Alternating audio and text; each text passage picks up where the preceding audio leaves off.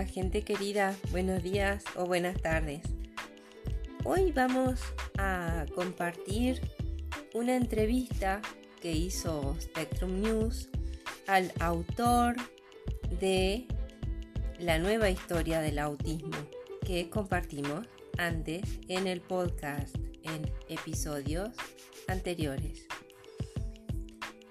Lo que vamos a compartir ahora entonces es la entrevista que hizo Brady Haggett, editor empresarial de Spectrum, a David Dobbs, autor de esas piezas de historia. Dice Brady Haggett, queríamos sentarnos con David Dobbs y hablar sobre cómo hizo este trabajo, que leyó con quién habló, cuáles fueron los nombres que se han perdido en el tiempo, estas personas que hicieron importantes contribuciones al campo del autismo y que realmente no obtuvieron el reconocimiento que se merecen. Y eso es lo que es esto. La primera parte del artículo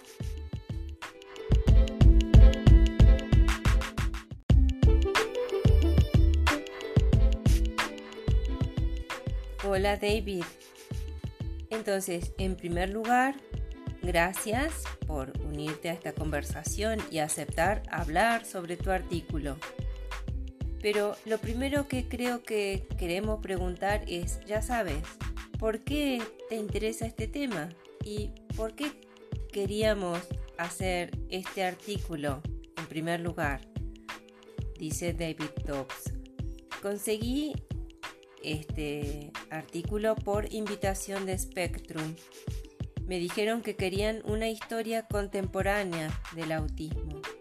Y sabía que esto era, esta, historia era algo líquida en ese momento en que me lo pidieron, con algunos hallazgos nuevos que sugerían que había nuevos jugadores en la historia que se habían pasado por alto. Eso despertó mi interés de inmediato y resultó ser un tipo de piscina fascinante para zambullirse. Dice Brady.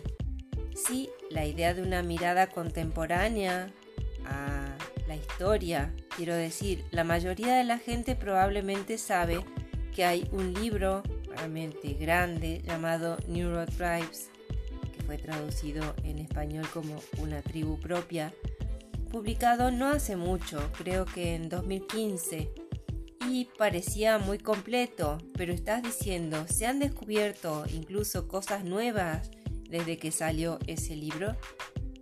Dice David Dobbs. Eso es verdad. Algunas de las cosas nuevas surgieron de ese libro en realidad. Y ciertamente este artículo bastante corto no puede competir con el alcance del maravilloso libro de, de Steve Silverman, que tiene unas 400 páginas.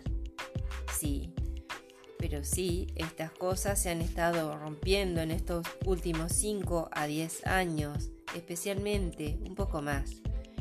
Pero especialmente en los últimos 5 o 10 años se han enfocado más a medida que más personas miraban sobre esas cosas y buscaban en los registros de las contribuciones de personas que realmente no habían recibido crédito antes en la historia de los estudios del autismo.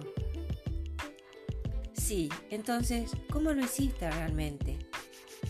Bueno, solo busqué las fuentes primarias, tanto como pude. Releí secciones del libro de Stephen y entré en las publicaciones periódicas. Uno de los primeros artículos clave fue uno de John Elder Robinson sobre el papel desempeñado por Georg Frankl y Annie Weiss, en particular dos de las tres personas que más se han pasado por alto.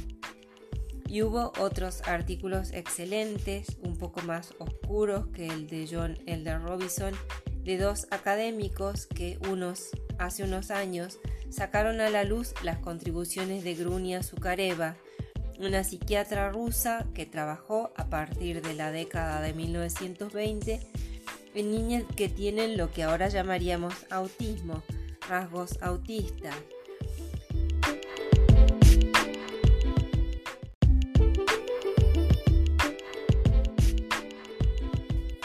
Y de esas dos, Zula Wolf en 1996 había publicado una traducción del artículo de Zucareva sobre las primeras cinco o seis personas sobre las que escribió. Y luego fue solo en 2019 que otra persona tradujo y publicó el segundo artículo sobre cinco personas más que tenían autismo en su práctica. Por lo tanto, se investigó mucho solo en artículos científicos, perdón, en artículos académicos y revistas académicas para desenterrar esto. Sí, te metiste en la literatura, es lo que estás diciendo. Sí. Así que he estado leyendo la literatura, de allí vería la mayor parte de lo que escribí. Entonces, ¿cuáles fueron los principales hallazgos? Bueno, todo esto era nuevo para mí, como dije. Había escuchado y leído artículos breves sobre algunas de estas personas, pero realmente no había registrado la importancia de lo que contribuyeron y el momento crítico en la forma en que lo hicieron. Para mí, la figura más grande, la figura para llevar a casa de esto, es la psiquiatra Grunia Zukareva, a quien mencioné anteriormente que fue psiquiatra soviética, una de las más renombradas en la Unión Soviética y Rusia desde los años 20 hasta el resto de su vida, que terminó, creo, si no recuerdo mal, en la década de 1970 y trabajaba en una clínica infantil que también era un lugar de tratamiento residencial para niñas pequeñas que tenían todo tipo de problemas psiquiátricos. E identificó a 11 niñas allí que tenían cierto tipo, un conjunto de rasgos en común, ese tipo de superposición y tomó diferentes instancias en diferentes niñas. Pero para ella marcaba una especie de tipo de paciente que no había sido identificado antes. Eso es exactamente lo que hicieron Asperger y Kanner casi 20 años después pero ella hizo esto en 1926 o 1927. Publica esos dos artículos. A mis ojos, ella es claramente la primera persona en hacer esto. Y si queremos usar la nomenclatura que se usó durante mucho tiempo para Kanner, quien fue llamado el padre de los estudios sobre el autismo, entonces el verdadero mérito de la maternidad es para Grunia Zucareva, quien publicó un artículo similar al suyo en muchos aspectos casi 20 años antes. Entonces la gran pregunta, y usted lo mencionó en el artículo, es si es posible que tanto Asperger como Kanner nunca hayan encontrado su trabajo, y usted sugiere que eso no es posible. Bueno, creo que escribí que es posible pero no es plausible. Mm, pero es improbable o inverosímil. Parece inverosímil porque ella estaba... Ahora la Unión Soviética estaba aislada del resto del mundo, de alguna manera, mientras era la Unión Soviética, y eso se extendía a su medicina. Al mismo tiempo, no es como si nadie hubiera oído hablar de la psiquiatra soviética o incluso de, perdón, si nadie hubiera oído hablar de la psiquiatría soviética o incluso de Grunia Zukareva. Kanner, por ejemplo, citó un artículo distinto de Zukareva en uno de sus artículos, pero no la mencionó en su artículo que escribió sobre el autismo en 1943 que puso al autismo en el mapa y le ganó su fama. Ella no fue mencionada allí, solo había 11 o 12 referencias en su artículo y ningún coautor. Ese era el tipo de costumbres en las citas de la época, eran mucho menos expansivas. Así que tiene que pasarte los dedos para ver qué tuvo que pasar para que él no supiera de su careba. Nuevamente, parece poco probable porque sabíamos que él sabía de su trabajo.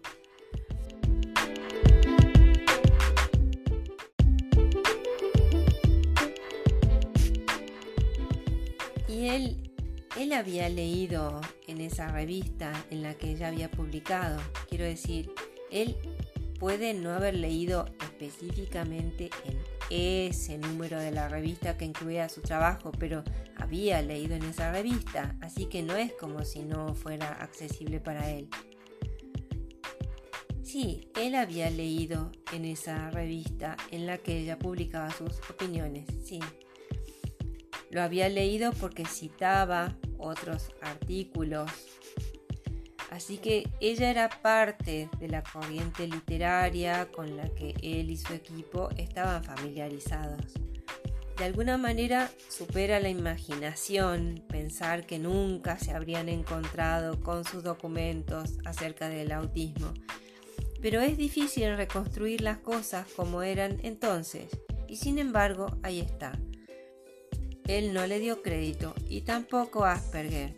Y Asperger estaba más cerca, estando en Viena, estaba un poco más cerca de la literatura que leía Zucareva y casi con seguridad estuvo expuesto a algunas de las revistas en las que ella publicaba. Pero él no la citó de ninguna manera ni la mencionó.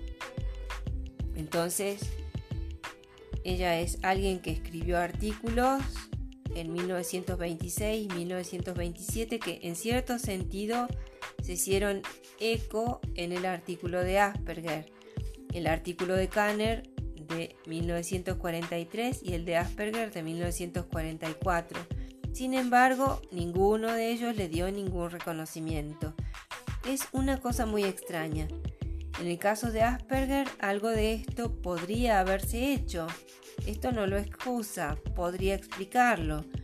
Parte de esto podría haber sido el antisemitismo virulento que estaba en funcionamiento en Austria cuando estaba escribiendo y publicando su artículo.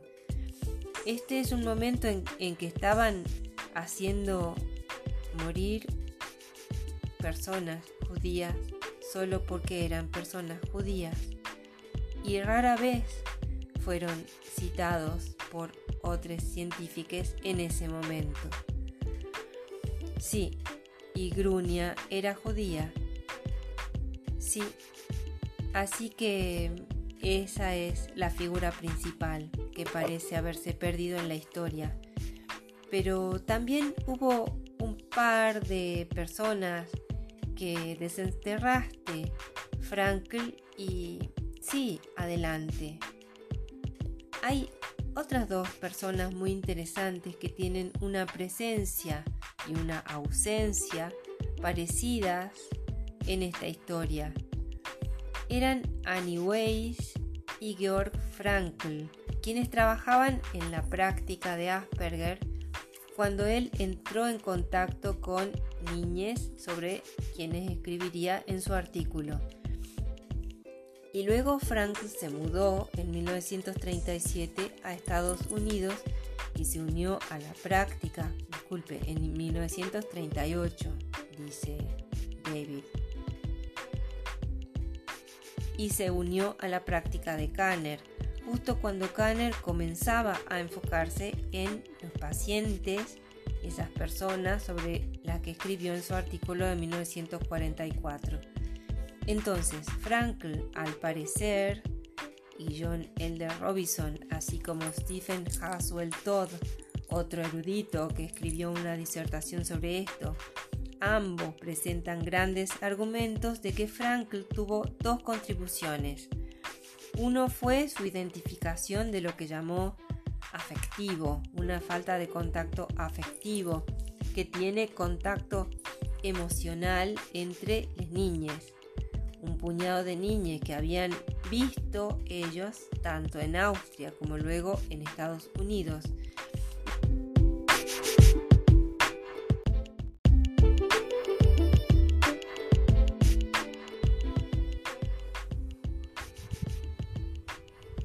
y esta fue una especie de pieza de rompecabezas que armaron Asperger y Kanner.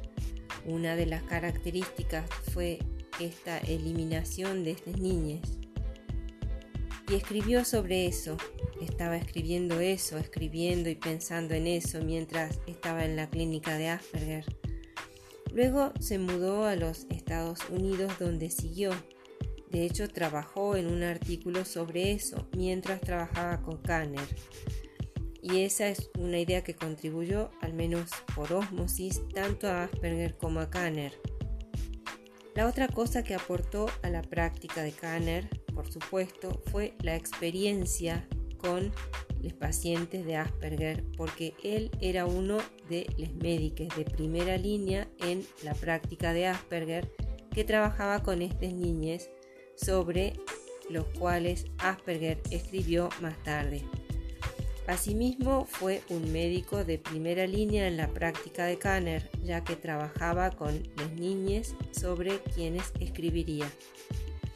Conocía muy bien a estas niñas, al igual que Annie Weiss, porque ambas clínicas eran como la de Grunia Zucareva, en el sentido de que tenían una clínica diurna a la que acudían los pacientes diurnes. Pero también era un entorno residencial donde las niñas se quedaban, estudiaban y vivían las 24 horas del día, los 7 días de la semana, con el personal observándoles y trabajando con ellos, con acceso las 24 horas del día. Y se puede aprender mucho, sí, sí, y estaban realmente inmersos en esto. Frankl y Weiss. Corríjame si me equivoco, pero también recuerdo que Frankl eventualmente se alejó del campo del autismo y no lo estudió más. Y estaba relacionado, creo, con, ya sabes, cuando estaba haciendo ese trabajo fue un momento difícil en su vida y no quería volver a visitar ese momento. ¿Está bien? Sí, así fue. Tenía, había luchado con estos papeles con estas publicaciones. Publicó una en 1944 junto con el artículo seminal de Kanner, ya sabes, en el que escribió por primera vez sobre sus 11 pacientes. Y fue esta falta de contacto afectivo en algunas niñas. Pero él había estado trabajando en eso mientras estaba en Austria mientras se estaba desmoronando y se estaba convirtiendo en una especie de infierno. Y él se fue, vino a los Estados Unidos y estaba trabajando en circunstancias más felices, ciertamente, que en el centro de Kanner, pero todavía estaba luchando con estas ideas y dejó ese trabajo atrás poco después de llegar a la clínica de Kanner. Trabajó allí durante algunos años y luego se mudó a otro lugar solo para administrar una clínica psiquiátrica en lugar de trabajar directamente con los pacientes. Así que realmente desaparecieron. Él y Weiss desaparecieron. Pero sus contribuciones a las prácticas y perspectivas de Asperger y Kanner fueron realmente bastante sustanciales, ya que ambos formaban parte del equipo clínico de Asperger que discutió estos casos y Frank también era parte del equipo de Kanner y ambos habían escrito sobre estos temas. Es gracioso, solo para obtener el material que estaba allí y sentirme seguro de que lo había obtenido todo tanto como estaba disponible, tenía las manos llenas. Creo que leí unos 60 artículos para hacer esto. Y ya sabes, hacia los márgenes se desangraron, pero fue absolutamente fascinante ver cómo las clínicas de esa época trabajaban esta inmersión íntima en la vida de estas niñas y cuán sensibles eran los tres médicos de lo que estaban hablando, Zucareva, Frankl y Weiss. Cuán sensibles eran a las experiencias de estas niñas. Sus relatos de pacientes que están en sus trabajos los leen novelísticamente. Desafortunadamente no ves escribir así con ese tipo de sensibilidad muy a menudo en estos días. Sí, entonces quiero decir, la historia siempre se está reinterpretando, por supuesto, pero ¿sientes que en este caso lo has conseguido? Como dijiste, acabas de leer 60 artículos. ¿Crees que esto es lo suficientemente exhaustivo? Bueno, sí, hasta cierto punto. Quiero decir, hay un libro para escribir aquí probablemente. Me parece casi seguro sobre Grunia Zukareva. Se necesitaría alguien que tuviera un traductor ruso muy amigable o conocimiento del ruso para hacer eso. Parecía haber incluso en el último mes desde que hice esto que se han encontrado algunas fotos nuevas de Zukareva. Entonces creo que todavía están... Mi sensación es que todavía hay material de Zukareva para desenterrar, analizar e identificar entre lo que hizo al respecto que podría enriquecer la imagen de su contribución.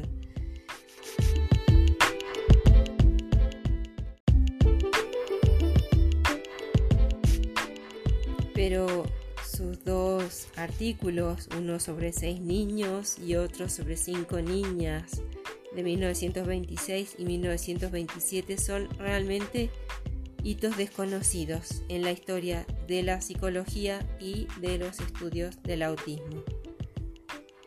Y tenemos esas nuevas fotos de Grunia en nuestro sitio web de Spectrum, de hecho. Ok, escucha, esto está muy bien, gracias, gracias por tomarte el tiempo para hablar con nosotros al respecto. Y este es un trabajo realmente agradable conversar contigo. Muchas gracias.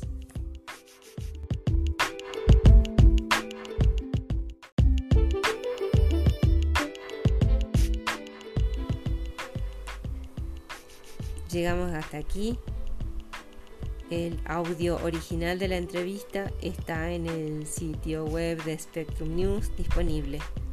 Agradecemos a Spectrum News que haya dejado este material disponible y agradecemos desde ya, como siempre, tus críticas, tus comentarios, tus sugerencias, tus preguntas y te deseamos muy buenos días o buenas tardes. Chao, cuídate.